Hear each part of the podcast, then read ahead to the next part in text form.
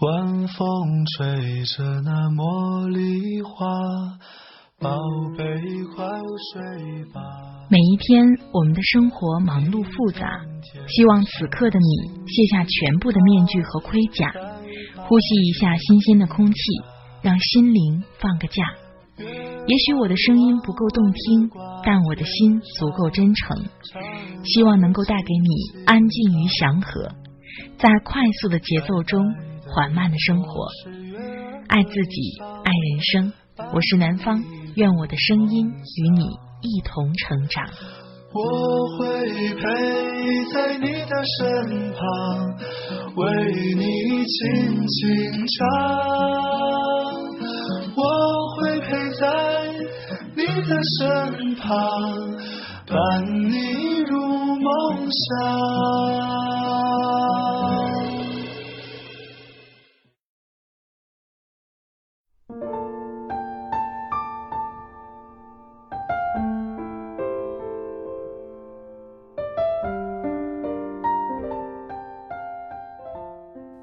嗨，亲爱的朋友，这里是快节奏慢生活，我是南方。最近过得好吗？今天是二零一六年的一月一号，不知道此刻的你在干什么呢？在这里非常感谢过去的一年当中朋友们一直的聆听和陪伴，在二零一六年的时光里，希望能给你带去更多好听的节目，陪伴你度过一个又一个的夜晚。录这篇文章的时候。也许大家会听到窗外的鞭炮声，还有周围邻居匆匆的脚步声。在新的一年当中，特别希望朋友们能够在忙碌的生活中停下脚步，静静的回想自己的生活，能够让今后的路走得更顺畅，走得更美好。希望此刻听到节目的你，能够停下来，给自己心灵放个假。今天给大家分享的文章是来自温言的。看似比你幸福的人，往往经历过更大的苦难。在录节目之前，我想了很多，反反复复挑选之后，还是选择一个有关励志的故事吧，让更多的人能够在新的一年里充满斗志的生活着。听了节目，如果有什么好的想法，欢迎你随时和我分享。我的新浪微博和微信公众账号都是南方 darling 陆宝宝。路是路由的路，宝是宝贝的宝。另外呢，微信公众账号每天都会发送晚安语音，感谢各位的关注。好了，开始我们今天的分享吧。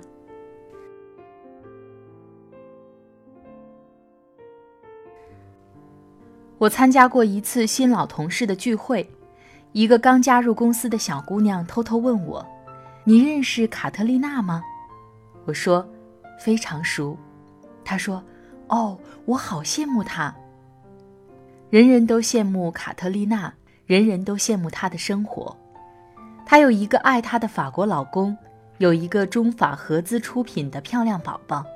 一到假期，全家会飞去艾维农的乡间别墅度假，种花酿酒，收获黑加仑。她正在写一本遇见乡间阳光的书，记录一个热爱生活的姑娘在艾维农生活的点滴。生活如此，夫复何求？可是，在这段幸福岁月开始之前，我就认识卡特丽娜了。五年前，她新婚的老公被派驻苏州，于是卡特丽娜向公司申请去上海办公室工作。我们没有苏州办公室，上海是离她老公最近的办公地点。每个周五，卡特丽娜都会匆匆地从办公室直奔火车站，去赶开往苏州的火车。度过一个短暂的周末后，她在周日下午会再匆匆地从苏州火车站跳上开往上海的火车。为了行动迅速，她的随身行李只有一个包。当有人在目的地等你的时候，家也在那里，又何必带太多行李呢？我曾经为她打抱不平。为什么是你去找你老公？应该他来找你嘛。男生累点怕什么？卡特丽娜连忙辩解：“他对我很好的，每次都会去接我，只不过他老加班。”卡特丽娜辩解的时候总是很用力，所以我们总会把一个问题吞咽回肚子里。他明明有足够的能力在北京找份不错的工作，为什么要大老远的跑去苏州呢？有时行动已经说明了答案，只不过人们总在期待时间会给出一份惊喜作为结论。半年后，惊喜来了。卡特丽娜下车后看到了来接她的先生，不过先生的手里还拉着另一个女孩的手。卡特丽娜不是一个坚强的人，当场石化在了站台上，然后崩溃了。反复折腾了半年后，卡特丽娜回到了北京办公室。她告诉我，她已经办妥了离婚手续，并请我对她的婚姻状态保密。然后她申请调去了另外的部门，再次申请离开了北京，去深圳做一个长达两年的项目。在那个只讲业绩不问过去的地方，她全身心地投入了工作。也就是在这个项目上，卡特丽娜大放异彩，升职成了经理。然后在一次去芭提雅的培训时，遇到了法国同事现在的老公，她的老公当时立刻就被她吸引住了。那时的卡特丽娜虽然比两年前要累得多，但全身却散发出一种柔韧而沉稳的光彩。她不再是个不识愁的小姑娘，她像每一个有很多故事的人一样，在静静的思考。卡特丽娜和她的老公在法国的一家农庄里举办了婚礼。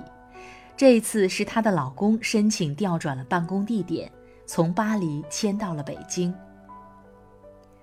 路易斯是我的另一个朋友，我们以前只是点头之交，因为要同时去伦敦待一年，所以熟人起来。我只是陪读，日子悠闲无比。可路易斯作为已经工作了十几年的人，重返校园，日子忙碌不堪。他不仅要读书，还要自己找房、租房、实习、打工、锻炼身体。到了第二学期，他的日程更紧了，因为他从国内把五岁的孩子也接过来了，只在伦敦北部找到了一所愿意接收的幼儿园。每天一早，路易斯把孩子叫醒，打扫房间后做早餐，然后领着孩子去赶地铁，用四十分钟的时间把孩子送到幼儿园，交给老师。下午三点半，他要再坐四十分钟的地铁去幼儿园接孩子，把孩子带回家。下午五点到八点，一位华人保姆在家里陪孩子玩，并给母女俩做饭。路易斯则利用这个时间做作业、写论文、发电子邮件。保姆走后，路易斯哄睡孩子，接着看书学习到午夜。每个周二、周六下午的日程会稍有不同。路易斯会带着孩子去宿舍附近的体育馆游泳，还得去超市、菜场买接下来一周的菜。每个周末，他还会去买特价票，带孩子看一场电影或者音乐剧。有时也会去逛街，带孩子去书店或露天市场逛逛。因为我们离得不远，我经常会跑去找他，美其名曰给他帮忙，其实是写书写的不顺，去找他聊天。我羡慕他忙碌而充实的生活，羡慕他能把日子安排得井井有条。我经常把路易斯当成知心姐姐，向他请教各种鸡毛蒜皮的问题。我是应该留在英国还是回国？是继续原有的工作还是重新找一份工作？我的书写完了没人出版怎么办？我应该什么时候要孩子？路易斯虽然不能给我答案。但他总是能从现实角度为我分析，让我从烦恼的窝角中跳出来，着手把眼前的事先尽量做好。有次我去找路易斯，他正带着孩子大扫除，我也加入了大扫除的行列。忽然发现他家最多的就是各种药。你得什么病了？我问他。路易斯说：“强直性脊髓炎。”我惊呆了。没有想到一种如此恐怖的疾病竟然离我这么近，更没有想到一个泰然自若、活力四射的为我排忧解难的人，居然是强直性脊髓炎的患者。当他用尽力气在疼痛中生活的时候，我居然还一遍遍地跑来用鸡毛蒜皮的破事儿来烦他。路易斯告诉我，他已经学会了和疼痛朝夕相处。他还说。我已经找到英国这方面最权威的专家，我自己发了电子邮件给他，从下周开始治疗。路易斯说，所有的抗疼痛药物都有明显的副作用，会给心脏和肾脏带来负担，可是不吃药又疼得撑不下去，所以他索性按时服药。我傻了，问道：“那不是会减短寿命吗？”路易斯回答：“怎么说呢？我觉得生命不仅仅是长度的问题，质量也很重要。”那天下午，我失魂落魄地离开了路易斯的家。并且很长一段时间都不敢再联系他、找他、面对他。我甚至不敢想象路易斯是如何面对、经历着这一切，并像个斗士一样与之战斗的。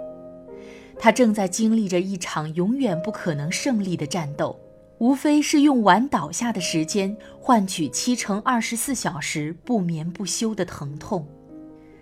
一年后，路易斯顺利完成了学业，回国。并换了一份更好的工作，听说他在新工作岗位上连升两级，还把女儿送去了一所很棒的国际学校。好多人羡慕他在这么大的年龄还能下定决心出国深造，拿到更高的学历。他们还很羡慕他有先见之明，在孩子小时候就带他出去体验一年的英式教育。他们更羡慕他会过日子。能在工作之余把生活安排的丰富多彩，我没法开口反驳他们。哪有人生的赢家？挺住才意味着一切。路易斯最值得羡慕的不是他的生活，而是他不屈的勇气和强大的信念。路易斯的事情给了我极大的震撼，使我今后能留心观察更多的光鲜表象。发现背后的故事。我发现每天在办公室加班到很晚、业绩很优秀的同事家里有个渐冻症的母亲，需要他和姐姐请两个保姆，并要由姐弟俩在周末轮番照顾。我发现每晚去广场领唱大合唱团的邻居有个瘫痪在家的母亲，她说，在每天二十四小时的时间里。只有唱歌的那一个小时是属于自己的幸福时光。我发现，刚刚获得风头的那个九零后 CEO 还在租房子住，他每月只象征性的领一点工资，家里的父母还在指望他的钱翻修房子和嫁女儿。我发现，在三十五岁就获得了财务自由的姑娘，两侧输卵管堵塞，大概要和她儿时最大的梦想。做一个母亲绝缘了。这些人生中细微而真实的痛苦和烦恼，和他们人生中出现在公众视野中的风光和精彩一样真实。特别炫目的东西背后，往往有着不为人知的隐情。那些隐情，才是那些我们所羡慕的更为真实和全面的人生。那些在照片中冲我们微笑的人，没必要同时展示他们哭泣时的照片。许多美丽的故事背后，都有一段悲伤、黑暗或者忧愁的版本。但正是因为那些不为人知的另一面，才让我们已知的那部分故事更加伟大、更加不可思议。随着年龄的增长。我已越来越少有一门心思的羡慕旁人的幸福生活的时候，我只是一个平静的读者，稍停就走的过客。我为他人的精彩鼓掌，但却并不想替换他们成为故事中的主角。人生不过是好坏参半的素材，却被我们过得千差万别。说到这里，希望你能明白，那些令人羡慕的幸福生活。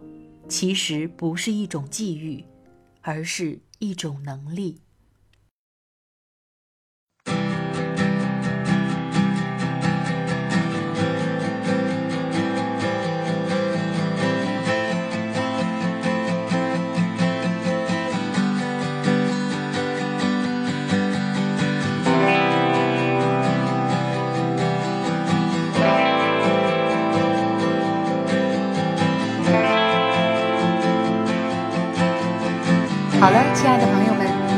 听了刚才的文章，不知道你有怎样的感受？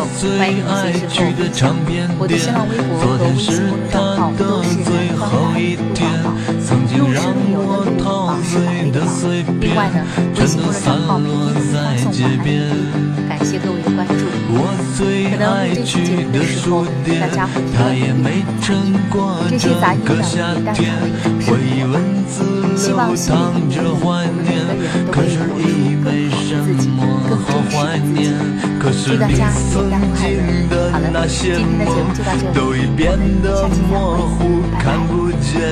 那些为了理想的战斗，也不过为了钱。可是我最恨的那个人，他始终在我面前，还没年轻就变得苍老，这一生无解。没有我的空间，没有我的空间，没有我的空间，没有我的空间。你曾热爱的那个人，这一生也不见面。你等在这文化的废墟上。